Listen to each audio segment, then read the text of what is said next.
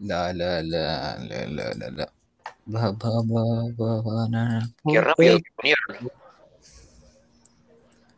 También puedes poner esa era de ba, ba, ba, ba, banana. Negro, Bueno, negro, no Empieza- vamos a poner eso. ni la de Kirutoki. Alguna vamos a poner. Eh, ya pueden empezar. Bueno, ahora empiezo. Em, el modelo comunicativo de esta teoría avisa. eh, ah, Dios. Para, para, pausa, pausa, pausa. Eh, ¿No querés que el de si el estímulo genera una respuesta determinada lo, lo diga Carmen? Si no, es bastante seguido por eso. Dale. Carmen, vos decís la parte de si el estímulo genera una respuesta respuesta. determinada. Ok. Dale, cuando quieras. Ok. Eh, el modelo comunicativo de esta teoría nos dice que la acción es influenciada por la psicología conductista, que es lo que hablamos anteriormente. Los términos que estudia tienen que ver con la relación entre el estímulo y la respuesta. El simple modelo de estímulo y respuesta inspira una corriente de análisis que temía las posibilidades de influenciar a las masas para quien pudiera controlar los medios masivos. Si el estímulo genera una respuesta determinada en el plano de los medios, si una persona es alcanzado por la prolongada, podría ser controlada. No, no, de nuevo, de nuevo, de nuevo, de nuevo, de nuevo, Propaganda. Ah, listo, va. Por la prolongada. Si el estímulo genera una respuesta determinada en pleno, en el plano de los medios. De nuevo, de nuevo, de nuevo, de nuevo. Tranqui, tranqui, tranqui. Si el estímulo genera una respuesta determinada en el plano de los medios, si una persona es alcanzada por la propaganda, podría ser controlada, manipulada o inducida a actuar. El modelo Lashwell es considerado una evolución de la teoría hipodérmica, que fue publicada en 1948.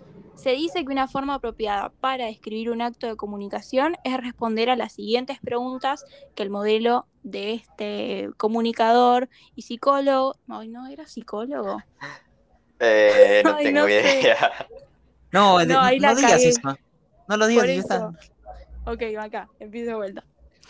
Eh, el modelo de Lashwell es considerado una evolución de la teoría hipodérmica, que fue publicada en 1948. Una forma apropiada para describir un acto de comunicación es responder a las siguientes preguntas que Lashwell nos planteaba. ¿Quién dice qué? ¿A través de qué canal? ¿A quién? ¿Y con qué efecto? El efecto era la gran discusión. Los elementos utilizados al momento de hacer el análisis eh, son que hay que estudiar a los emisores, hay que estudiar a los mensajes y sus contenidos, y por último, hay que estudiar el, el análisis de los medios. Podemos decir que Lashwell formula al menos tres premisas importantes sobre los procesos de comunicación de masas. La primera es que son asimétricos. El emisor activo produce el estímulo y la masa pasiva reacciona al estímulo. La segunda es la comunicación, que es intencional y tiende a obtener un efecto. Y por último, la tercera, el comunicador y destinario están aislados, es decir, que el modelo no contempla las reacciones sociales y culturales. Habla como si todos fuéramos iguales. Seguía yo. Lo digo yo, no pasa nada. El esquema de Lashwell no solo se ha mantenido a lo largo de los años, sino que ha logrado proponerse como propaganda de dos tendencias de investigaciones opuestas.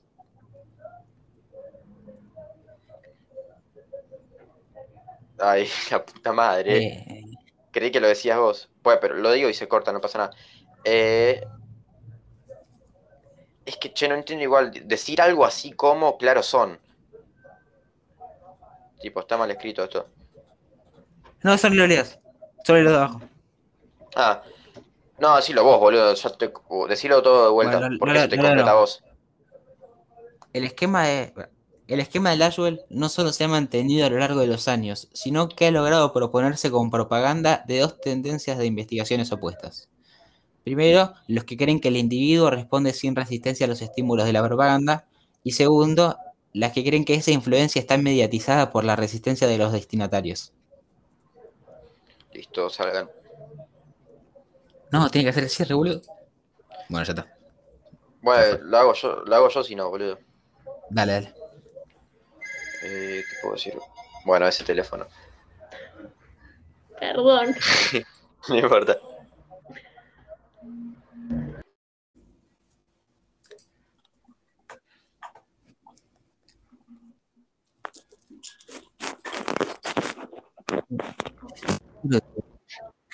Para mí, fijo, hay que poner una canción de Kibuto Yo, yo lo haría. Por favor, o por lo menos al final o al principio. No es un chiste. Esperemos a que se meta Vicky y arrancamos.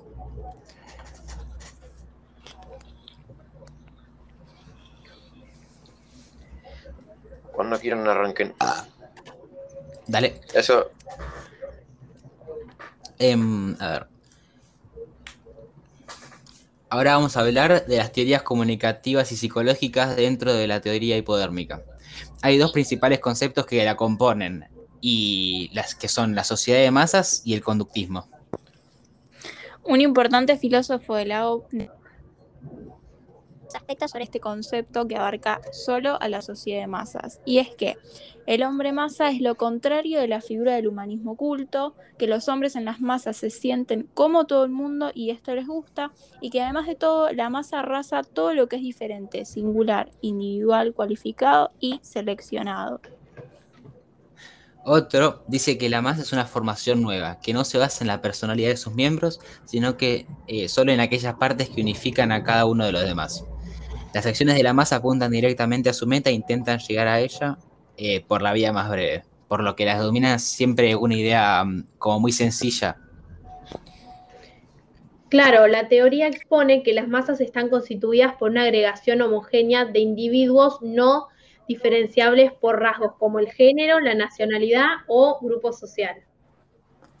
Estas se componen además de gente que, en general no se conoce, que tienen escasas posibilidades de interactuar, que están aislados, anónimos y atomizados. Según la teoría hipodérmica, cada individuo es un átomo aislado que reacciona por separado a las órdenes y a las sugerencias de los medios de comunicación de masas monopolizados. Si los mensajes consiguen llegar a los individuos, el trabajo ya está hecho. El individuo ya internaliza el mensaje. Ahora vamos a hablar sobre la psicología conductista que es una teoría de acción. Su objetivo es estudiar el comportamiento humano con los métodos del experimento y de la observación típicos de las ciencias naturales.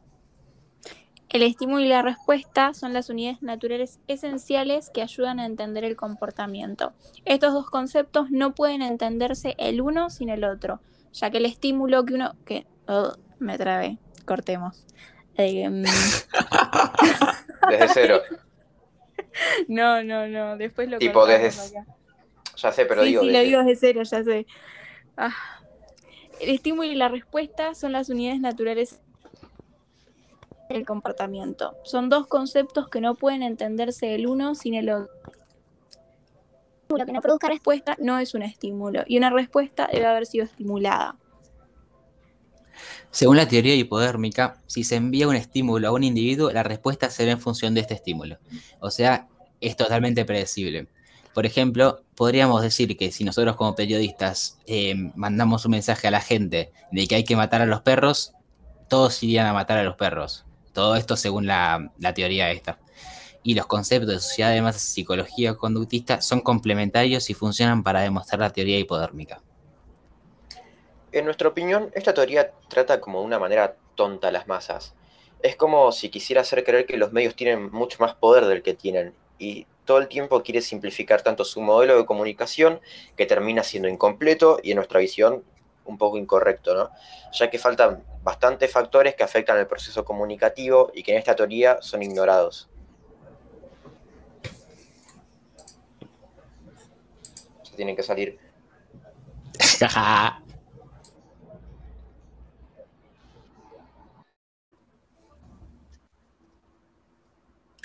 Hay que poner una canción re, re cheta al principio, ¿eh? Tipo un kick, Butowski, kick. yo, podría, una muy clásica, tipo, no, no, tipo una eh, canción, no, no quiero una voz, yo quiero tipo son, eh, melodía. Uh, ¿sabes tan cuál se me ocurrió? La de, ¿ves la capital vos? Eh, no. Ay, fojo. Yo tengo una de, un podcast que, escucho que me parece bastante buena para esta ocasión. ¿De dónde? ¿Cuál? Uno de filosofía. Así que creo que combina. Ok. Sí, a poder que poner varias canciones, ¿eh? porque entre cada tema.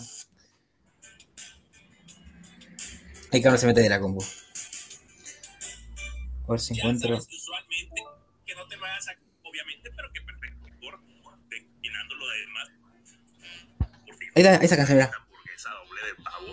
Hijo de tu madre, qué chulada, ¿Eh? papá. Está bien. Todo lo que le puse está bien. Esa, esa es la canción que pone cuando empieza a morfar. Me, me encanta. Ahí sueño Carmen. Ahí está. Ahí está, no Carmen, decía. Decía algo. Te escuchamos, te escuchamos. Te Sí, escuchamos, Sí, te sí, escuchamos. sí, sí. Lo único, de- dejemos un tiempito entre cada vez que hablamos para editar cualquier cosa. Dale. Dale. Cuando Ok. quieras arrancar, Vicky. Ok.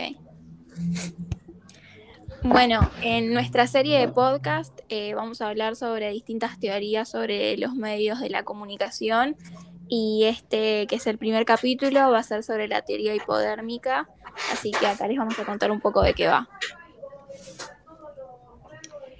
Cada teoría está organizada en tres ejes. El contexto, qué teorías comunicativas y psicológicas componen a la teoría y el modelo del proceso.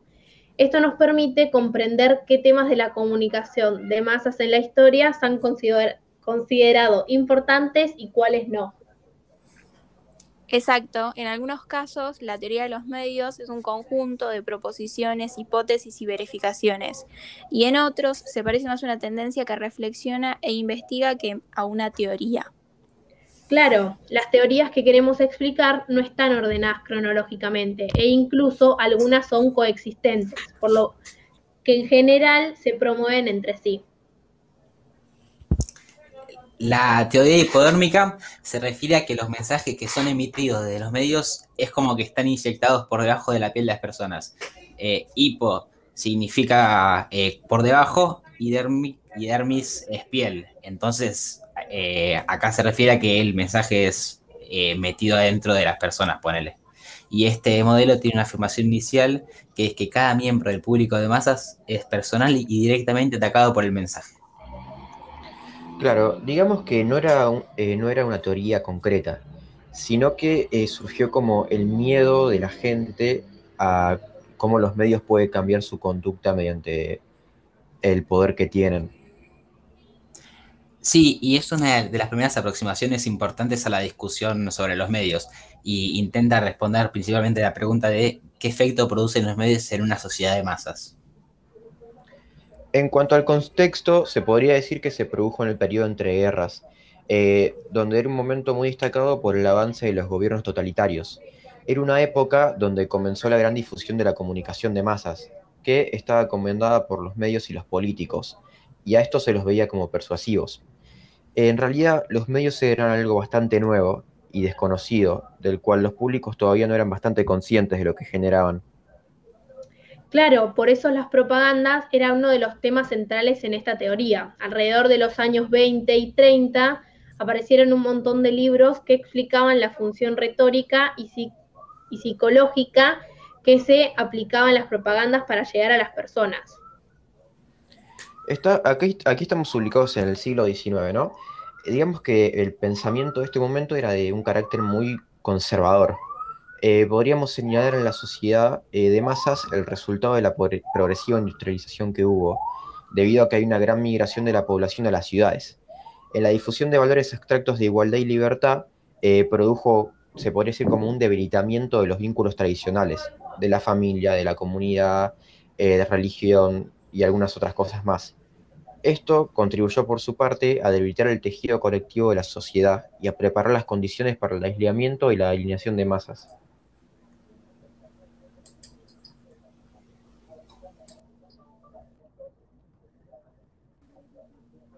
Tienen que ir XD.